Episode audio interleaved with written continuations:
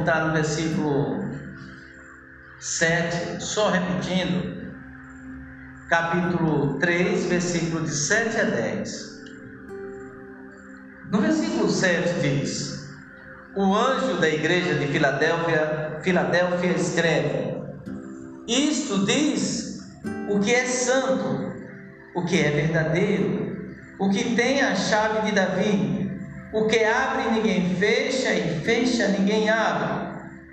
Conheço as tuas obras, eis que tem um poço diante de ti, uma porta aberta que ninguém pode fechar que tens pouca força, entretanto, guardaste a minha palavra e não negaste o meu nome. Eis que farei aos da sinagoga de Satanás, aos que se dizem judeus e não são, mas mentem. Eis que farei que venham e adorem prostrados aos teus pés, e saibam que eu te amo. Portanto, guardastes a palavra da minha perseverança, também eu te guardarei da hora da provação, que há de vir sobre o mundo inteiro, para pôr à prova os que habitam sobre a terra.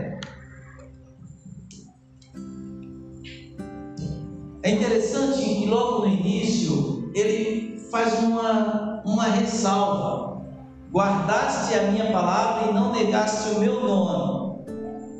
É, logo no início, quando ele simplesmente fala que ele vai mandar um anjo, e esse, e esse anjo tá, é, é algo que ele pode indicar para cada um de nós alguém do Senhor para tocar nossas vidas. Às vezes Deus usa os seus anjos, ou então ele pode usar até o próprio inimigo para nos abençoar. Por incrível que pareça, até os inimigos, se Deus quiser, ele pode usar para nos abençoar. Quero só deixar bem claro que a nossa vitória somente pode ser obtida em nome de Jesus. É em Jesus que a gente obtém toda a vitória, pois era o nome de toda a vitória divina. Por que eu faço uma ressalva sobre toda a vitória divina? Porque existem vitórias que não, não provém do Senhor. São vitórias que precedem fracasso. São vitórias que precedem fracasso. Às vezes a gente quer muito algo, uma vitória em determinado tipo de, de evento ou acontecimento, uma situação, mas Deus, Ele encolhe a mão porque sabe que aquilo, em vez de ser vitória, vai ser maldição em nossa vida.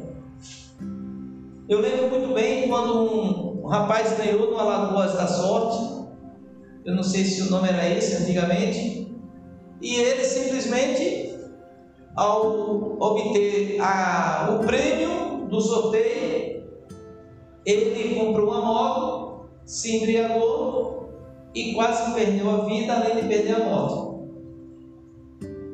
Então, Imagina, se ele tivesse debaixo da graça do Senhor, duas coisas. Ele não iria gastar o dinheiro com bebida.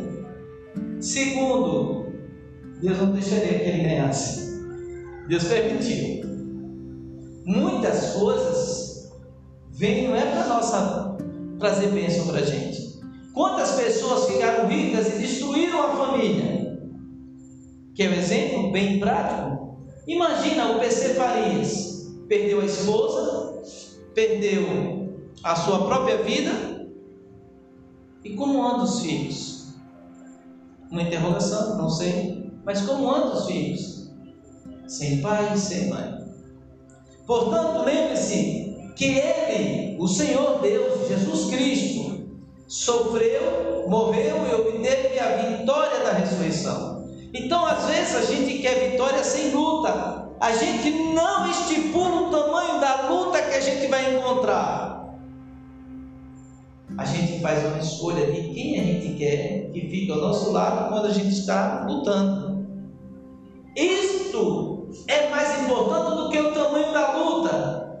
Se a gente, de, de forma consciente, escolhe ficar do lado certo, da pessoa certa, do ser certo e do Deus eterno, pode ter certeza que as batalhas virão, mas o Senhor também vai estar conosco ali.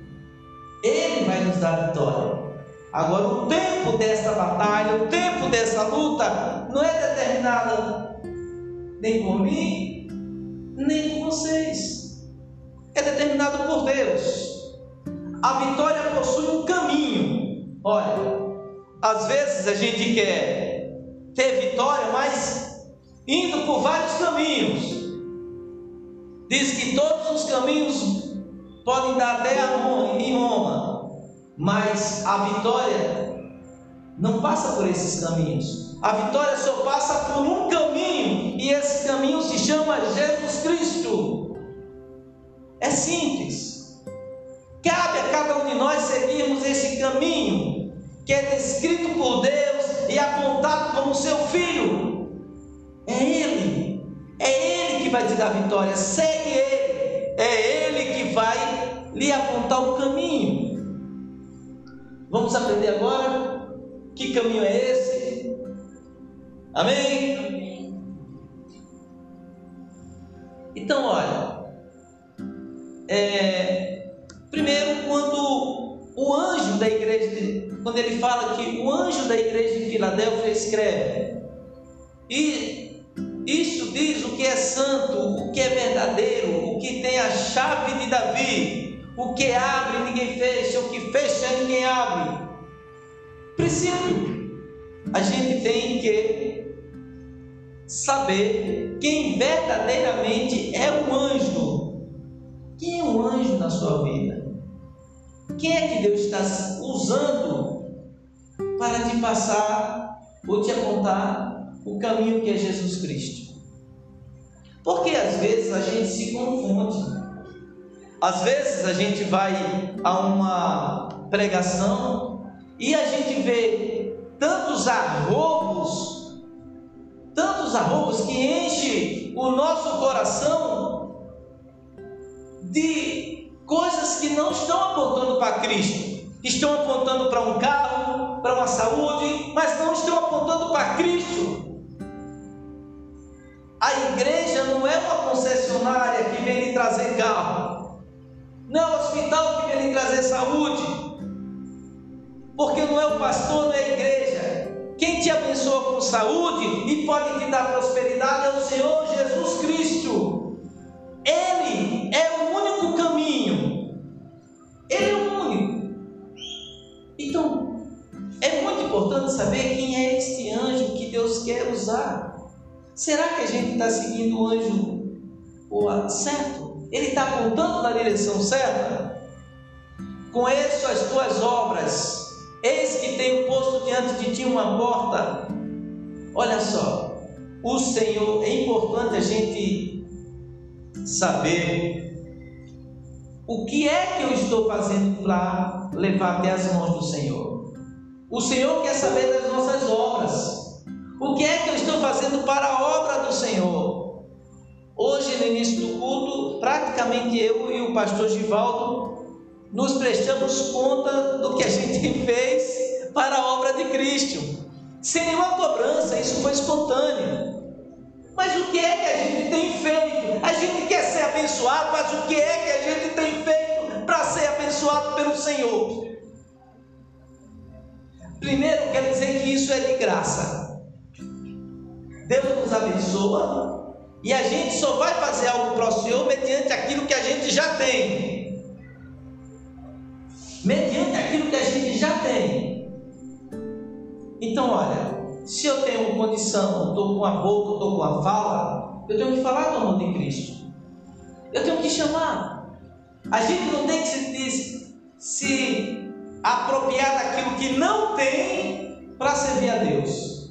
Porque tudo que Ele nos dá é de graça. Deixa isso bem claro, que não é uma troca.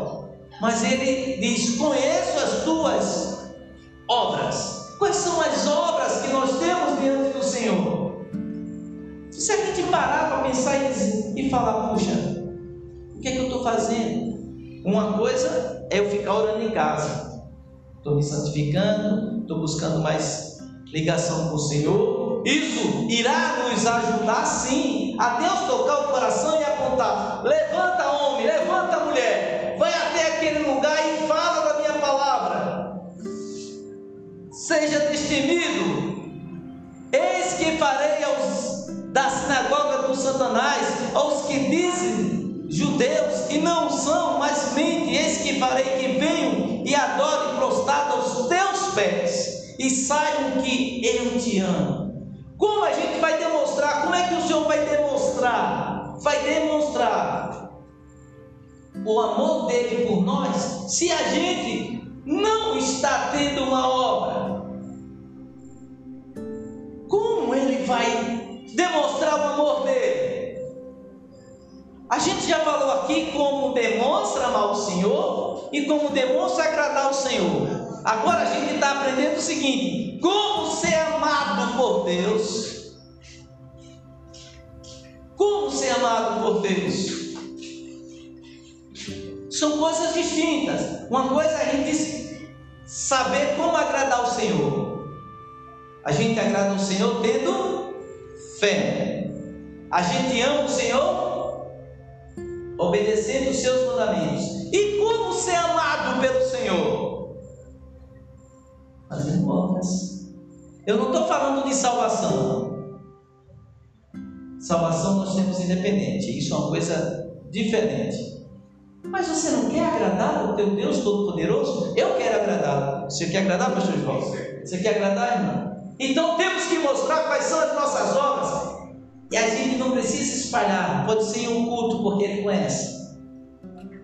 Agora lembre-se, ele conhece, não é o pastor Givaldo, o pastor Tenório.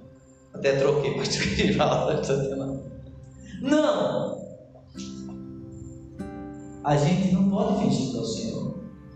Ou a gente arregaça as mangas e vai para o front para gente saber quais são as nossas obras, para a gente realizar boas obras, ou então, porquanto, no décimo, no Apocalipse diz: Porquanto guardastes a palavra da minha perseverança, também eu te guardarei na hora da provação que há de vir sobre o mundo inteiro. Ora, será que a gente não está vendo a provação que o mundo inteiro está provando, está passando? Vamos chegar a mais de 200 mil pessoas mortas, boa parte delas sem a salvação, boa parte delas sem o livramento do Senhor. O Senhor não está brincando, tem gente que está se fingindo de louco. A minha mãe, quando chamava a gente e a gente fingia que não estava ouvindo, ela olhava para a gente e dizia: Você está fingindo de morto, ou seja, está fingindo que não está ouvindo, meu filho? Eu sei que você está ouvindo. Se você quer ir para o abismo, se você não quer ter livramento, não quer ter salvação, mas eu sei que você está ouvindo. E basta isso para a gente ter vitória. Ouvir, ouvir o chamado do Senhor, Ele está com os braços abertos. Vem, meu filho, vem, eu estou aqui. Eu quero te dar proteção, livramento, bênção. Em Êxodo, Deus promete coisa fantástica. Novamente iremos falar de anjo. Novamente iremos falar de anjo.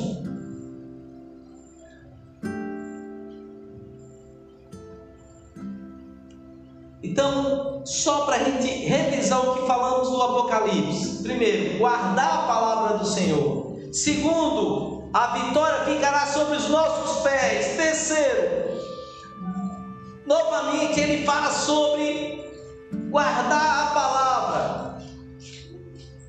E ele irá nos guardar na hora da provação. Eu estava falando com um irmão agora recentemente ele transportava, tem dois exemplos, os dois transportavam crianças para escolas. Como é que ele vai transportar agora se não tem mais crianças para transportar? É incrível. Um deles, o nome dele é Elias, ele chegou e falou: Meu irmão, eu não sei o que foi que aconteceu.